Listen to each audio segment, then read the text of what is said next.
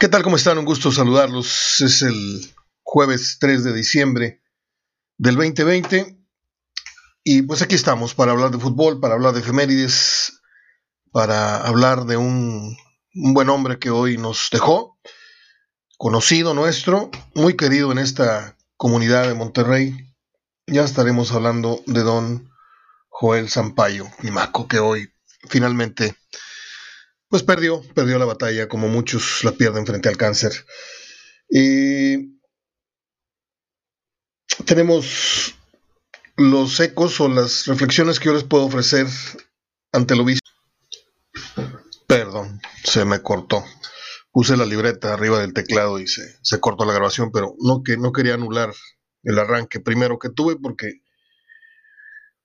porque es desde el corazón estas palabras que con las que inicié hablando de, del buen Joel Climaco. Al final les tengo una anécdota muy buena con él. Eh, les decía, no sé en dónde se cortó, pero les decía que hoy eh, estamos con los ecos de lo visto anoche en el Chivas León, en la ida de la semifinal. Hoy se juega eh, Cruz Azul Pumas en cancha del Azteca y el domingo en cancha de Pumas. Esperemos que que el partido de hoy sea mejorcito que el de anoche, que nada más cumplió con un muy prometedor segundo tiempo. El primero fue realmente, realmente. Yo no entraré en detalles eh, de los exquisitos, a lo mejor fue muy interesante tácticamente, pero para lo que es el espectáculo y televisivamente hablando, este, fue muy aburrido. Para hacer la antesala de, un, de una semifinal o casi estamos ya en instancias de finales o de una final, me pareció muy deprimente lo que... Pero bueno, es un duelo de estrategias, Bucetich tirado atrás, como dice Goyo Cortés, hasta que no recibió gol Chivas se fueron adelante. un saludo a mi queridísimo amigo Goyo Cortés, exportero de, de varios equipos, Atlético Español, Monterrey, Tigres y no sé cuántos más. Una gran persona. Este, Ojalá y le digo que Cruz Azul y Pumas hoy nos ofrezcan un poquito más de espectáculo, este, más allá de las estrategias y los juegos de ajedrez que vayan a, a proponerse Siboldi y Lilini, que va a estar muy bueno ese tiro también en, en lo estratégico. Pero hablando de lo que vimos anoche, no, no es lo mismo que lo mismo, no es lo mismo que lo mismo, dicen por ahí. Este, América no concedió con muchísima anticipación, lo sabemos, las mismas ventajas, eh, empezando por la conductual, la, ventaja de, de la actitud con la que se paró frente a Chivas.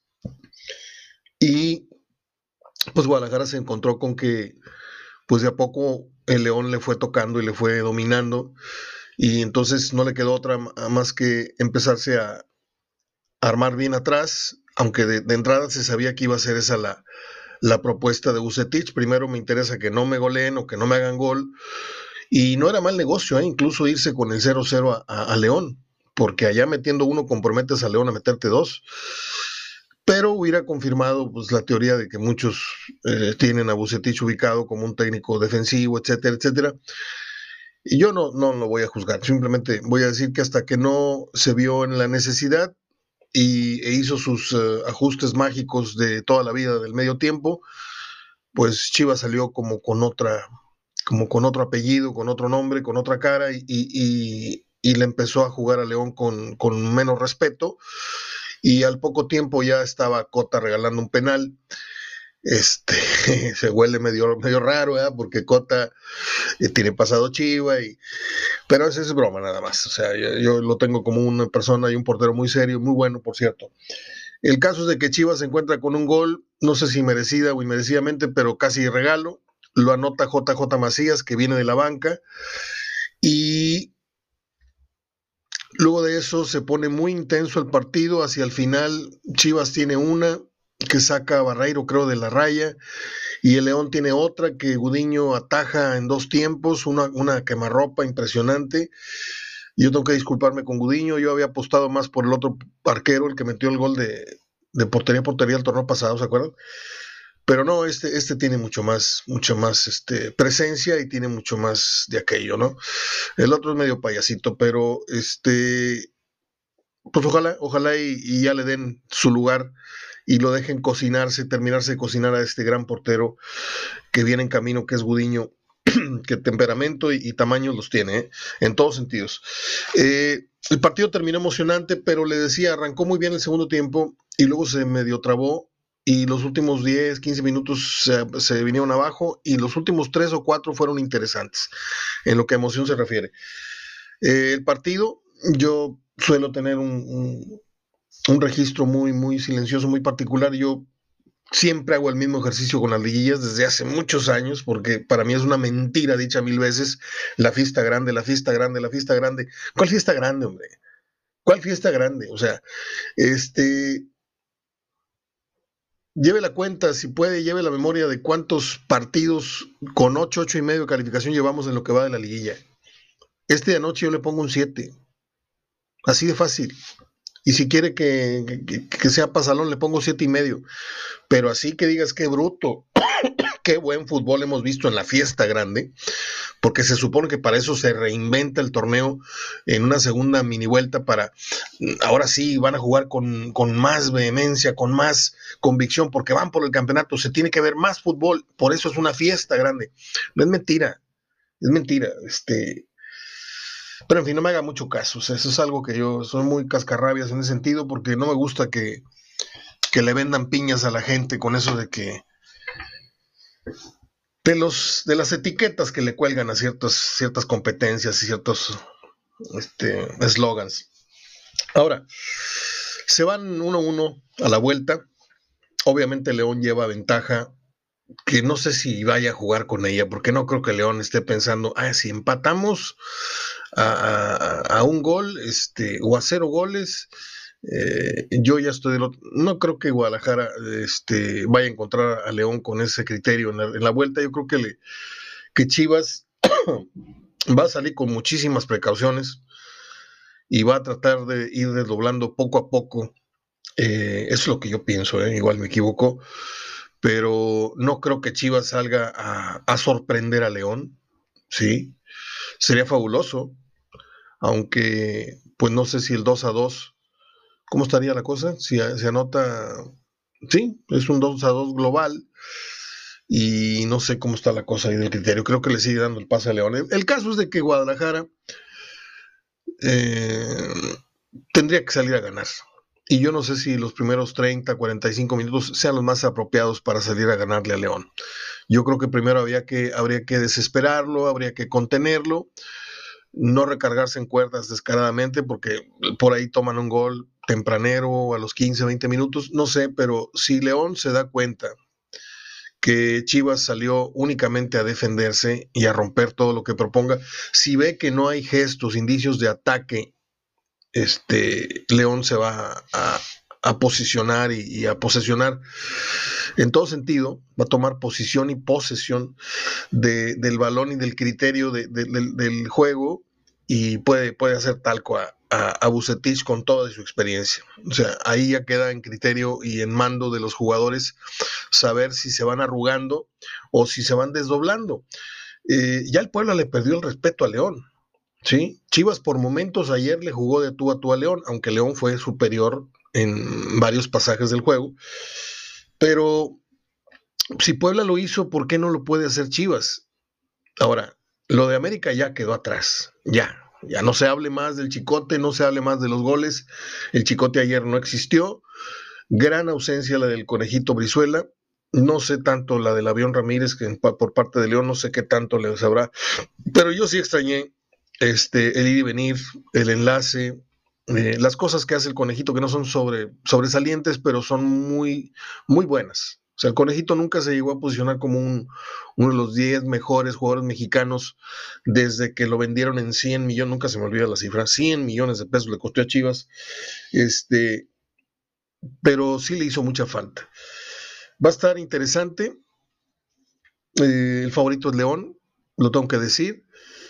Pero, eh, pues Guadalajara, si Molina, si lo que dice Molina, eh, el jugador Chuy Molina, que cené con, cené con Israel, con el piloto Jiménez y con Molina cené hace unos meses, en un, no sé si fue un, no es cierto, no fue este año, fue el año pasado.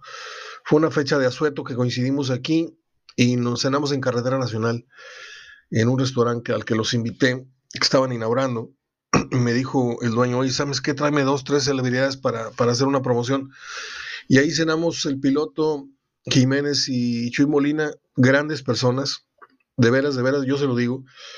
Este, y si lo que dice Chuy es, es cierto, pues Guadalajara tiene que sacar mucho el orgullo y, más que amilanarse, más que achicopalarse, tiene que eh, pues morirse en la raya, pues.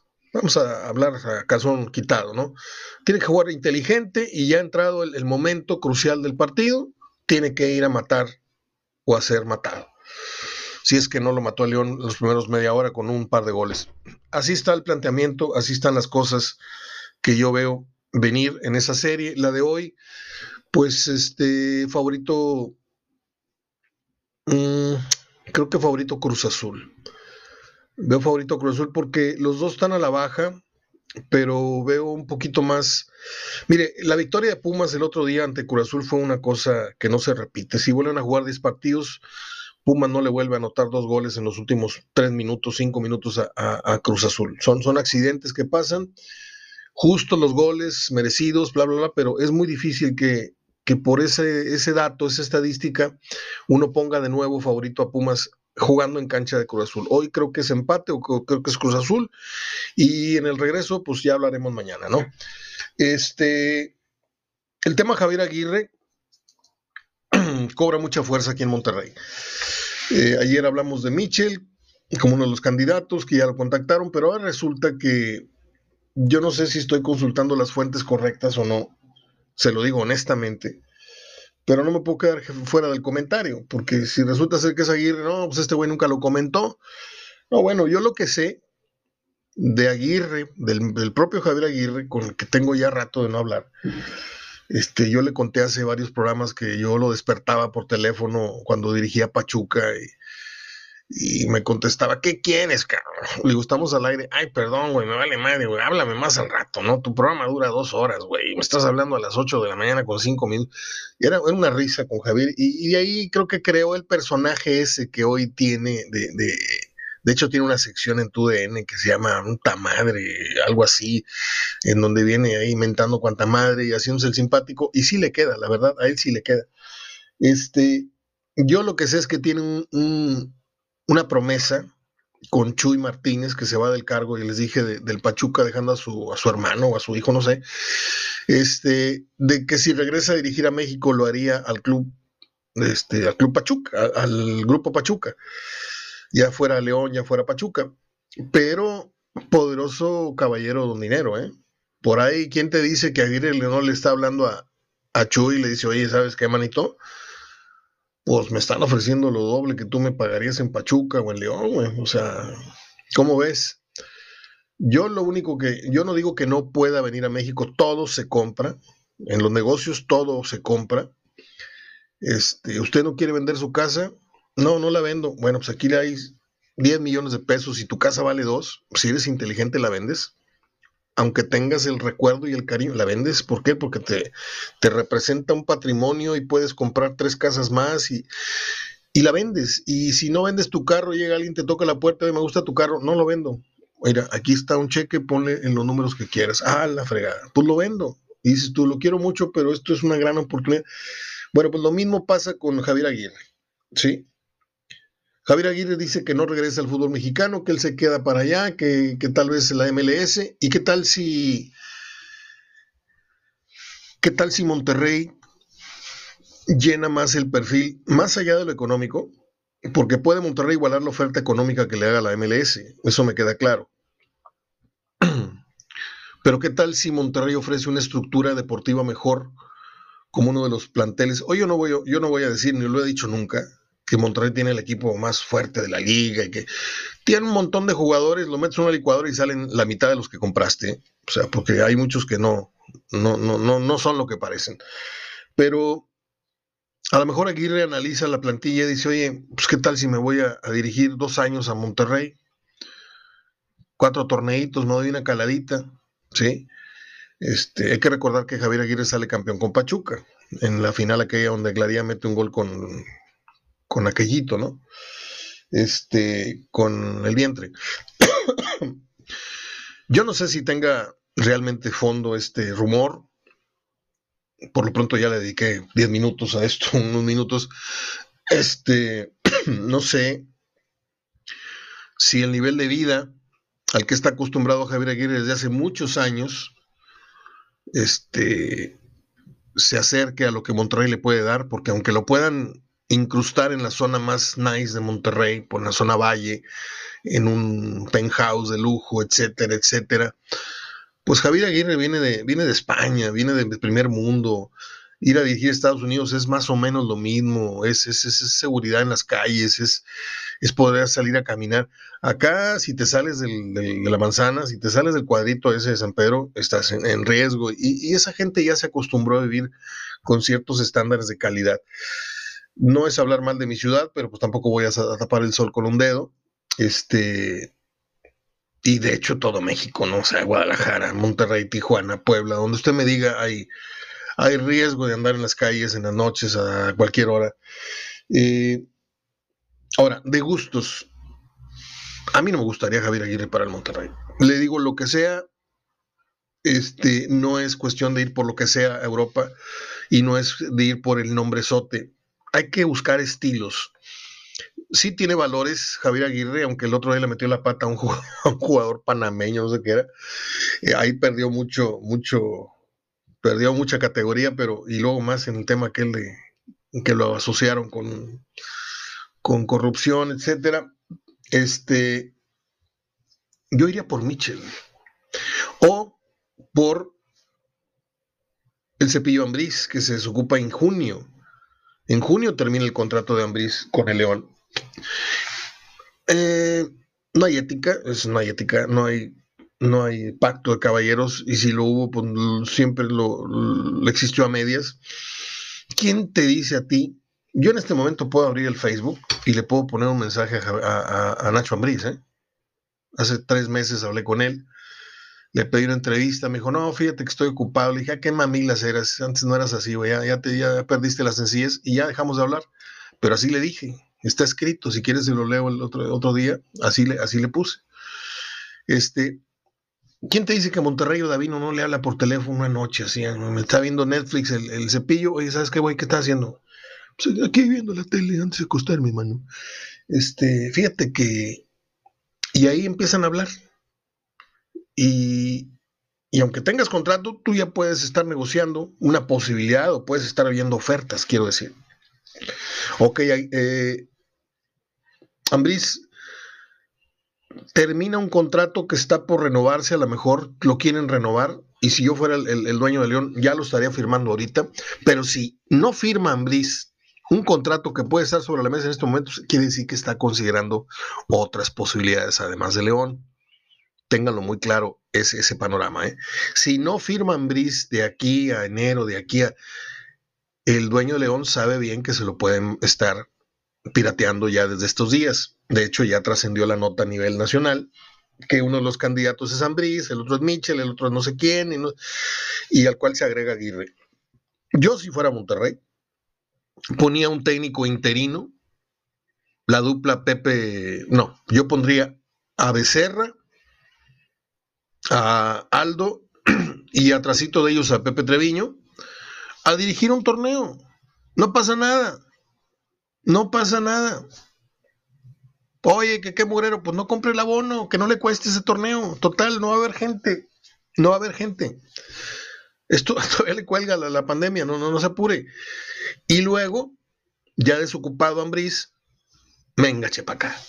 Y ahí sí, hacer un proyecto a, a respetándolo, ¿eh? No, no cayendo en el error que cayó el América, ni cayendo en el error que cayó a Chivas, que lo corrieron, ¿sí? Pudiendo hoy gozar de las mieles de un trabajo ya a largo plazo de, de, Ambriz, ¿sí? Yo si fuera Monterrey iba por Ambriz, del cual he hablado 700 veces aquí, como un técnico antes de León, antes de que agarrara León, les dije que Ambriz era el futuro del técnico nacional y el futuro del entrenador mexicano en la Liga MX. Antes, o sea, no estoy hablando de todo lo pasado, no estoy nada, pues sí, está con León, güey. No, yo estaba hablando de cuando el Necaxa, estoy hablando de cuando el América, que no lo supieron entender. Estoy hablando de un técnico preparado, estoy hablando de un técnico que tiene mucha información de primera mano europea en la cabeza. ¿Sí? No es el, vamos a echarle, güey, no, no, es el Piojo Herrera, ¿sí? Por cierto, vieron el, video que les publiqué en el blog HDF de, de, Antonio Carlos Santos, que está medio loco, pero la mitad es cierto, ¿eh? Y no es porque yo me fusile a Antonio Carlos Santos, pero pensamos casi igual. Su equipo juega un mugrero de fútbol y ese equipo tiene años contratando una porquería de extranjeros. Eso lo vengo diciendo yo, independientemente de que coincida con, con Antonio Carlos Santos. Bueno, el Piojo dice como que ya siente pasos, Miguel Herrera sabe que su ciclo segundo con América está próximo a terminar. Eh, y pues dice una verdad de Aquilo, que también aquí lo hemos dicho un par de veces en dos, tres años. Yo no tengo la menor duda de que eh, Miguel Herrera va a dirigir una vez más al Monterrey. Porque aquí tiene casa, aquí tiene negocios. Ahora, que le vendría como anillo al dedo a los Tigres, esa es una, una verdad absoluta. O sea, me gustaría más verlo en Tigres, pero él tiene un nexo. Pero el piojo es muy vivo, ¿eh? Para eso de los centavos es muy vivo y pues le puede estar este, parando las nalguitas a, cualquiera de los dos equipos de, Monterrey, no nada más a. Pero de qué va a dirigir acá lo veo clarito. Así tengo mi bola de cristal y le puedo decir que despuesito de América, no lo veo en Chivas, que pudiera ser una gran, un bombazo. Imagínense a Miguel Herrera dirigiendo a Chivas. No lo veo, lo veo en Tigres o lo veo en Monterrey, en tres años, dos años más. Acuérdese y apunte mesa. Estamos terminando. Cholos ofrece a, a la Culebra Castillo por Roger Martínez. Imagínense nada más el América en lo que ha caído en estos años, buscando ahí entre la basura este, un, taquito o un pan francés ahí duro, cuando América era un equipo que traía extranjeros, que paseaba y lucía en la liga, ahora anda buscando, pues ahí, como en el mercadito, andas haciendo la bola de ropa, le jalas a desde abajo a ver si sale una buena camisa, un buen pantalón. Ahí en los retazos, este, ahí me da mucha pena. Permítame tatito. Ando bien resfriado. no le digo por qué. Es que me salí a fumar y estaba muy fresco afuera anoche. Este, he dormido los últimos cuatro o cinco días yo creo que no, desde que era yo bebé y no dormía tantas horas. Pero me siento muy bien, muy descansado. Em, ya, es todo. Eh, Javier Aguirre, ya hablamos del tema del piojo.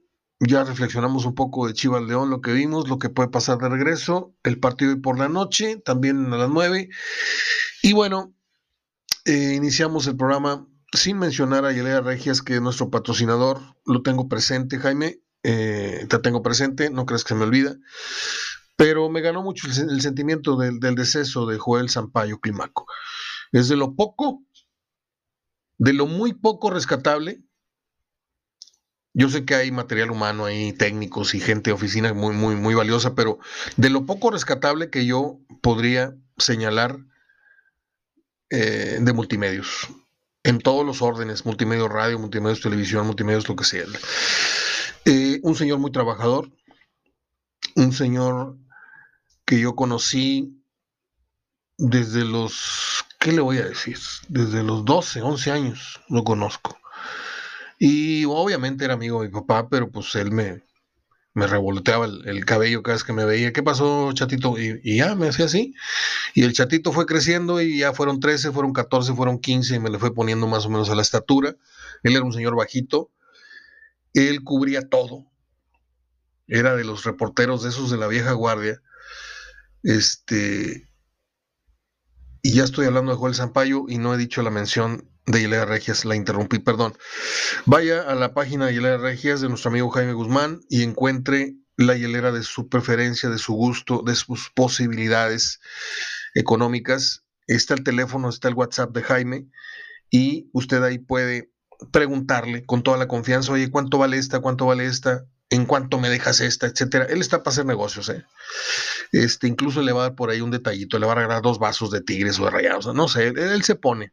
Hay que ayudarnos, en estas fechas hay que darnos la mano todos a todos. Eh, vaya a la página de Hielera Regias y, considere una hielera para su suegro, su yerno, su hermano, su cuñado, su primo, su padrino, eh, para el cura de la iglesia que también les gusta el fútbol y también se enchan sus cervecitas, yo se lo digo porque conozco algunos. Este, ahí está Hielera Regias, ahí está Jaime Guzmán en, Hotmail, en Hotmail, en Facebook. Es que también proyectamos este programa por Hotmail. Hotmail. Eh, vaya a la página de Facebook, vea los modelos y si no hay el modelo que usted gusta, pregúntele a Jaime, oye, ¿me puedes poner en la hielera este diseño, esta leyenda? Y Jaime se la, se la va a cumplir. Yo se lo digo, ¿eh? Hielera Regias está en Facebook. Regreso al punto de don Joel Zampayo, Climaco. Eh, hay una anécdota que que voy a tener siempre muy presente.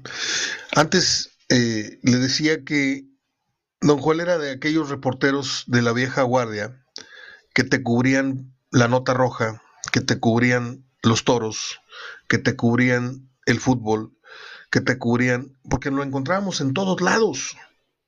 Yo anduve con mi papá muchos, muchos años, luego mis hermanos les, les alcanzó a ellos un poquito de, esto, de ir al fútbol y de, y de ir a, pero yo anduve con mi papá desde los 11, 12 años en, mire, para que me entiendan, yo entraba al Changuirongo, entraba al Picadilly Circus y el que es el que es callejero sabe lo que estoy hablando. ¿sí? Luego, a los conciertos en los 70s de Silver Convention, de James Brown, ¿sí?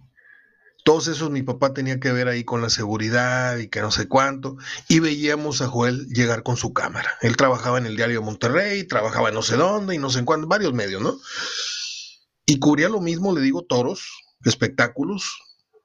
De repente pasábamos a vuelta de rueda ahí por Padre Mier y veíamos un choque en sangre y ahí estaba Joel en primera fila tomándole la foto al, al charco de sangre. A mí me impresionó mucho. Cuando yo lo conocí dije yo, qué hombre tan más versátil. bueno, pues era el 11 de noviembre de 1900, ¿qué fue? 70, ah, pues el 77. Eh, yo estaba por cumplir 16 años. Los había cumplido ya. Y la tarde de ese día, mi papá me dice, ¿cómo es? ¿Quieres ir conmigo al, a la final del fútbol americano? Y dije, vamos.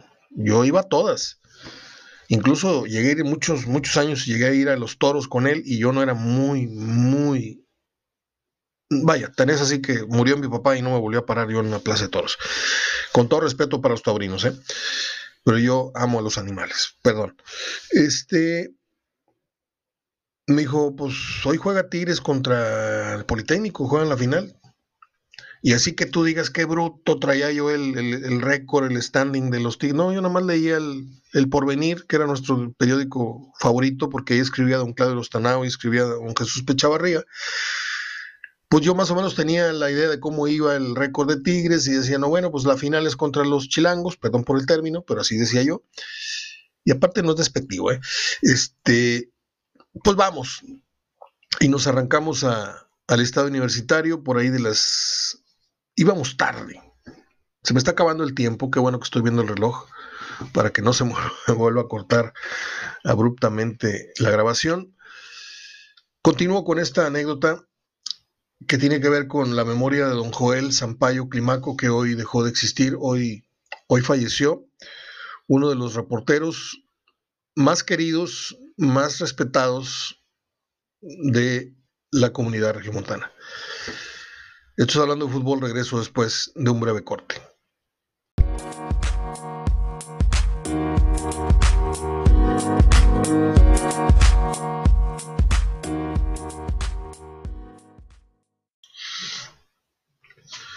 Bien, no le voy a echar mentiras, ¿eh? Nosotros solíamos llegar al fútbol con hora y media, dos horas de anticipación por cuestiones de, de, la logística del trabajo de mi papá. Tenía que encontrarse con todos los elementos de seguridad, ver la distribución de cada uno de ellos, quién iba a la silla de inspector de autoridad ese sábado, porque se turnaban. ¿eh? Mi papá sí fue, fue, fue el responsable muchos años, pero también lo fueron otras personas. Y cuando no era eh, partido, también los convocaban para que hicieran las funciones de la seguridad, llámese conciertos, ahí estuvimos para, para Alice Cooper, estuvimos para Erwin and Fire, estuvimos para Bon Jovi, estuvimos para Rod Stewart, estuvimos para... Uf, le digo, fueron muchas, muchas, muchas vivencias con mi padre, pero no es programa de mi papá, es programa de don Joel. Y ese día llegamos raspando al estadio por el trafical, era entre semana, la salida de los trabajos, la salida de la universidad, ya sabe cómo se pone el tráfico. Yo recuerdo que nos estacionamos y ya se oía un ambientazo, como que estaban saliendo los equipos, se oía un bus sonoro y estábamos nosotros subiéndole a los vidrios, este, al, al, al Dodge Dart, aquel blanco con capacete café que tenía mi papá, un Dodge Dart 75 americano, que nos vendió mi tío Chuy, que en paz descanse. Este, y corrimos al túnel, ya nos abrió Pedrito, y Pedrito siempre me ponía la mano en el pecho. Usted no puede pasar, no puede, mi hijo Pedrito, sí, pero no puede pasar, pásale, ya pasamos por encima de su, era bravísimo Pedrito en la puerta. Y donde veníamos bajando el túnel, ese donde está la ambulancia, que desemboca en la cancha del universitario, vienen dos personas apoyando en el caminar a Joel Sampaio, que venía con una descalabrada. Y le dice Joel, apúrate chato, que ya se armaron los madrazos. Yo escuché madrazos. Este, y sí, estaban volando piedras y algo más. Entonces él iba sangrando, pero la ambulancia no había llegado. Entonces, antes de que bajara al túnel, ellos llevaban a Joel a la ambulancia que estaba por entrar al estadio. ya total, yo iba volteando para ver si me regresaba con don Joel, porque yo lo, estimaba mucho. Y mi papá corre, corre, corre rumbo a la, cancha. Pues resulta ser de que en aquella final que Tigres aplastó a las Águilas Blancas del Politécnico 66 a 0, con una gran actuación de mi amigo Juan Bladé, Juanito Bladé, creo que es dentista, este, hubo un, porrista del Politécnico que de las tubas o de las tumbas, porque le digo, yo estuve muy cerca del operativo, este, sacó una pistola y disparó a la tribuna, abajito de los aficionados de Tigres que estaban abajito del reloj, y ahí le dio uno en la cintura a uno, lo dejó parapléjico y a otro lo mató. Y todo esto se confundió, parecía como una película porque el bullicio de la gente, eh, la salida del equipo, los, los cohetes, se confundieron los balazos con el estruendo de los cohetes. En, una una crónica que usted no va a encontrar en ningún lado, se la estoy dando yo, porque eso no, no lo va a leer así tal cual. ¿sí? Te dicen el hecho que pasó y no pasó.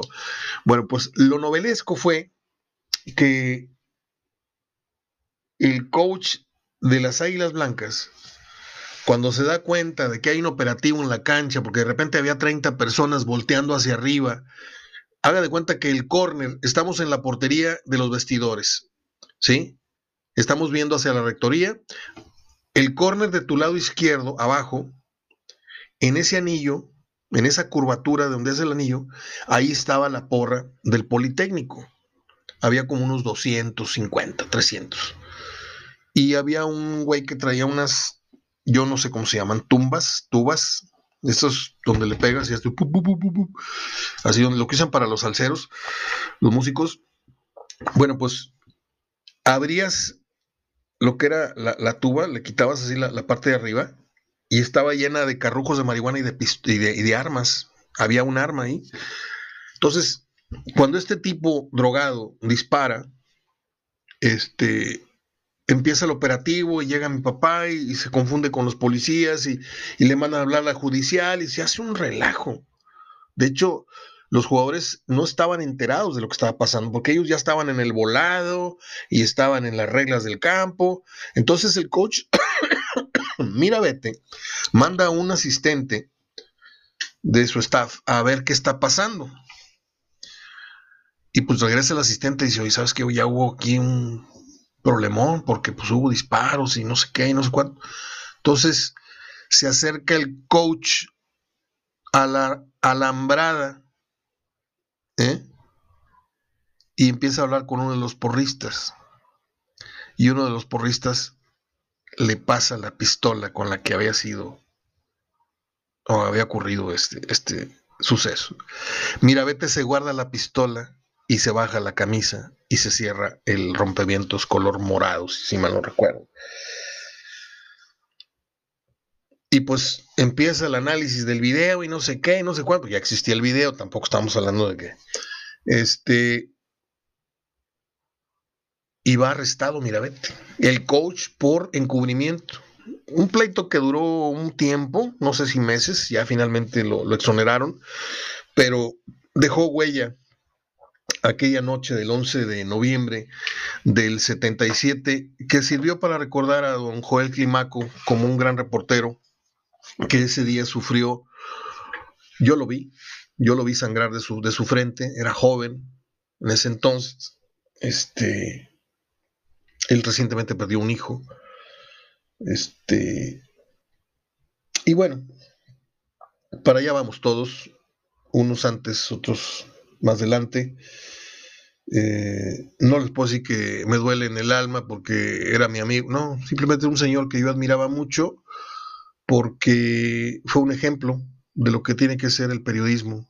El periodismo no tiene horario, el periodismo no tiene, no tiene sábados, no tiene domingos, y en él me, inspiró mucho. Yo trabajé siempre 31 días primeros, navidades. Este, el día que Mario Gámez quería descansar, un 25 de diciembre, ahí estaba yo dando las noticias locales, internacionales, porque la estrella descansó el 25, bueno, yo las daba, qué feo sonó. Yo trabajaba el 25 de diciembre en Imevisión dando las noticias. Y en Radio Asir y en Radio no sé qué, ahí estuvimos las, las mañanas del 25, ah, haciendo promociones, regalando cosas, este, divirtiéndonos, porque pues hay oficios que no tienen, no tienen calendario, ¿no? El, del doctor, el del, comunicador, a mí me dan risa las páginas. Ya me salí totalmente del, contexto. Ya terminé mi, homenaje, mi comentario del Joel. Me da mucha risa porque yo tengo ya varios años, no sé si 14 o no sé cuántos lleva el blog HDF en Facebook. Facebook tiene, este, HDF tiene 37 años este, de vigencia, ¿no? Estamos con el concepto desde hace muchos años, pero a mí me da mucha risa que en los portales electrónicos de los medios más, comillas, afamados o leídos, Estoy hablando de fútbol, ¿eh? Pero también le meten ahí béisbol, le meten lucha libre y, digo récord y digo Juan Fútbol y digo no sé qué y digo medio tiempo y digo, digo los medios que usted y yo consultamos, ¿no? ¿Y por qué fuimos ganando un poquito de respeto? Y lo digo con toda la humildad del mundo. ¿Por qué nos fuimos ganando un poquito de la atención de mucha gente? Porque resulta ser de que... ¿Cómo lo explico? Yo soy de los que duerme dos, tres horas, se despierta, a lo que sea, a levantar, a fumarse un cigarro, a tomar un vaso de, Jamaica, eh, a prender la tele un ratito, a ver qué está pasando. Y me ha funcionado. ¿Por qué? Porque hemos anunciado el terremoto a los cinco minutos de que ocurrió. Este, y aquí en México, si no te anuncia el Universal, no te anuncia nada, nadie. El periódico Universal, si no te lo anuncia entre las horas no hábiles, no te lo va a anunciar nadie. Y lo mismo pasa con el fútbol. Si se muere, si contratan, si llegó tal jugador, si, ya se fueron los muchachitos al antro un jueves a las 10 de la noche, ya no hay quien te publique una nota fresca a las 10 y media, 11, 12, y yo estoy despierto hasta la 1, 2 de la mañana desde que tengo uso de razón. Y cuando vivía Julio, que en paz descanse, nos levantamos a las cinco y media para hacer el programa, grabarlo, y en ese momento yo ya estaba viendo que lo que pasó anoche todavía no lo registraba récord ni el norte, lo que quiere decir que ni hay guardias y quiere decir que los periodistas de hoy entran a trabajar como si fuera una oficina común y corriente, a las 8 o 9 de la mañana, no. El periodismo debe ser como una sala de urgencias de la Cruz Roja, de la Cruz Verde, de un hospital, debe de estar siempre atenta, debe estar siempre, yo ya lo hice muchos años, tengo varios meses que ya bajé la guardia, ya no, ya no puedo con el ritmo de trabajo que, pero para hacer uno contra 100, porque cuántos elementos trabajan en, el, yo trabajé en el grupo, en el, en el editor del norte, eh, y eran muchos, ¿no? En, la sección de fútbol y la sección de no sé qué. A mí me, me, invitó Roland Trujillo, no era parte yo del equipo de Ismael ni de todos esos yuppies que fueron corriendo poco a poco, por cierto, este, y se quedó el más nefasto de todos, el, el, pésimo entrevistador este que se esconde detrás de un seudónimo que es la botarga esta Arispe, este, que bueno, si ese es el, el líder de opinión que ustedes estaban esperando, pues felicidades, ¿no? A mí me parece nefasto. Y sus formas de hacer de periodismo son también muy malas. Bueno, pues eh, ya voy a terminar. Ya son dos archivos, llevo 11 minutos. Déjenme buscar las efemérides que las publiqué precisamente anoche. Precisamente anoche. Eh, hoy cumpleaños Paco Esparza, aquel que jugara con, con los Rayados. Francisco Esparza, ¿se acuerdan? Este, y también juego con los Tigres. Mm, estoy buscando las efemérides de hoy. Estoy abriendo la página. Permítame un segundito. Ya estoy con ustedes. A ver. efemérides del 3 de diciembre un día como hoy nació en 1927 Andy Williams, uno de los cantantes más importantes de Estados Unidos y quien interpreta el tema Amor, háblame dulcemente en la película El Padrino. Tiene pequeñas intervenciones en algunas series de televisión, fallece el 25 de septiembre de 2012. Eh, pues sí, Andy Williams. Aquí hay varios LPs de Andy Williams. En 1948 nace el cantante y compositor británico de heavy metal Ozzy Osbourne, una de las figuras más extravagantes de la historia musical, por sus tatuajes famosos. Eh, ah, hasta ahí ya, porque no, no, no me cae muy bien el señor. Este, en 1960 nace la actriz estadounidense, hermosísima, sisisísima, son de esas mujeres que con la edad se van poniendo más guapas. Julian Moore, famosa en 1993 por su actuación en la película El Fugitivo, que coprotagonizó con Harrison Ford. Eh, y nada más. Por ello hablar muchas cosas de Julian Moore porque me encanta esa actriz. En 1999 murió la actriz y cantante lírica estadounidense Madeleine Kahn. Madeleine Kahn. ¿Se acuerda usted de Frankenstein Jr.? ¿Se acuerda usted del papel de Madeleine Kahn en, en Frankenstein Jr., la película de Mel Brooks? Es fabulosa. Yo la disfruté mucho y luego salió también en una serie de televisión ya en sus últimos años. No me acuerdo si era Everybody Loves Raymond o una de esas. Eh, en paz descanse la señora. En 1960 nació Daryl Hannah en Chicago, Illinois. Debutó en el cine en 1978, siendo aún adolescente, con un pequeño papel en La Furia, protagonizada por Kirk Douglas. Participa en otros filmes, pero la película que la lanzó al estrellato, porque una película que se ve a nivel mundial, y de la cual te desprendes para luego encabezar tú tus propios proyectos, quiere decir que esa es la que te lanza al estrellato, no donde te haces estrella. Hay que, hay que entender los términos correctamente.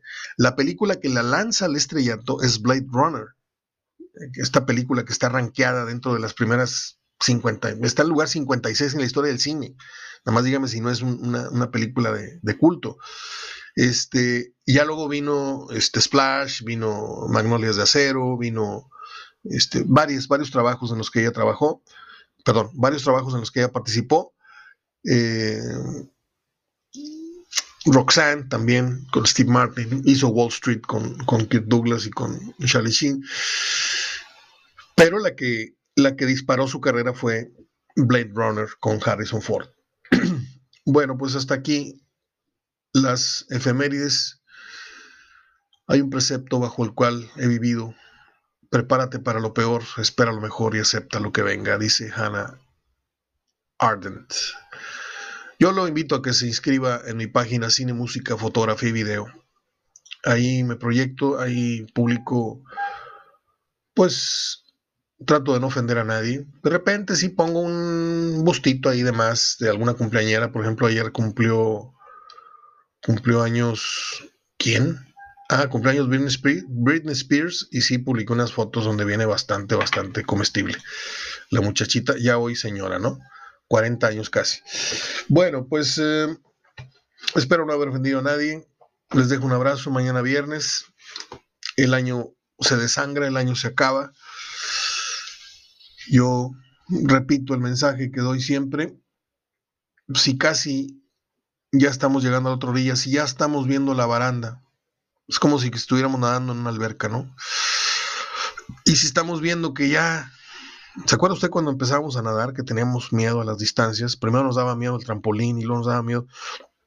Pero ya luego cuando tu papá o el maestro de natación decía, ahora no, ahora tienes que nadar de este lado al otro lado de la alberca.